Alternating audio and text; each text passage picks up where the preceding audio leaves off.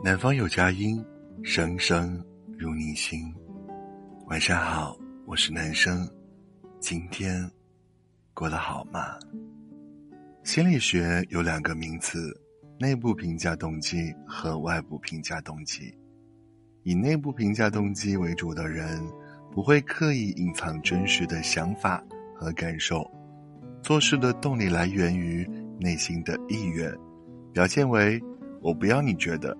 我要我觉得，而以外部评价动机为主的人，特别在乎外界的评价和看法，做事的时候会优先考虑他人的意见，迎合他人的观点，通常表现为你说的对，你满意就好。而奉行友善至上的人，大多数是以外部评价动机为主，他们活在别人的期待里，渴望外界的支持。和鼓励，他们是常见的好人，无私、大度、富有同理心，习惯为别人付出，满足别人的需求，因为这样就会得到喜爱和认可，能够体现出自己的价值。看过一个故事，为了让同学感觉自己很友好，女孩一整天的行程被安排的满满的。为 A 去图书馆占座，和 B 一起吃饭，陪 C 去看电影。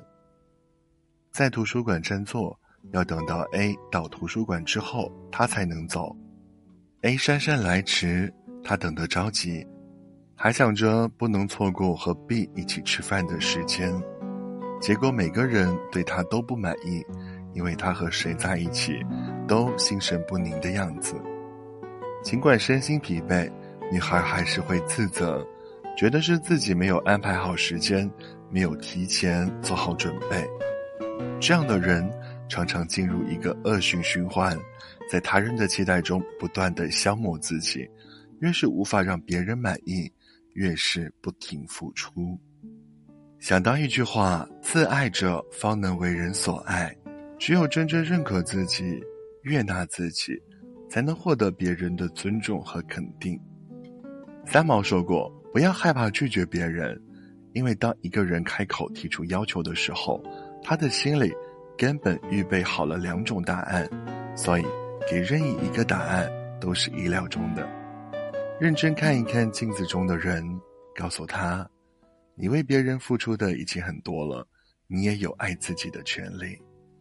慢慢的。”将不再觉得自己受到了诅咒，而是发现自己其实是被赋予了做个可爱的人的技能和品质，而被可爱对待的人，不只包括其他人，更包括你自己。慢慢的，你会越来越清晰的看到自己的闪光点，感受到生活的幸运和美好。感谢三百多个日夜的陪伴。我是男生，祝你晚安，我们明天见，拜。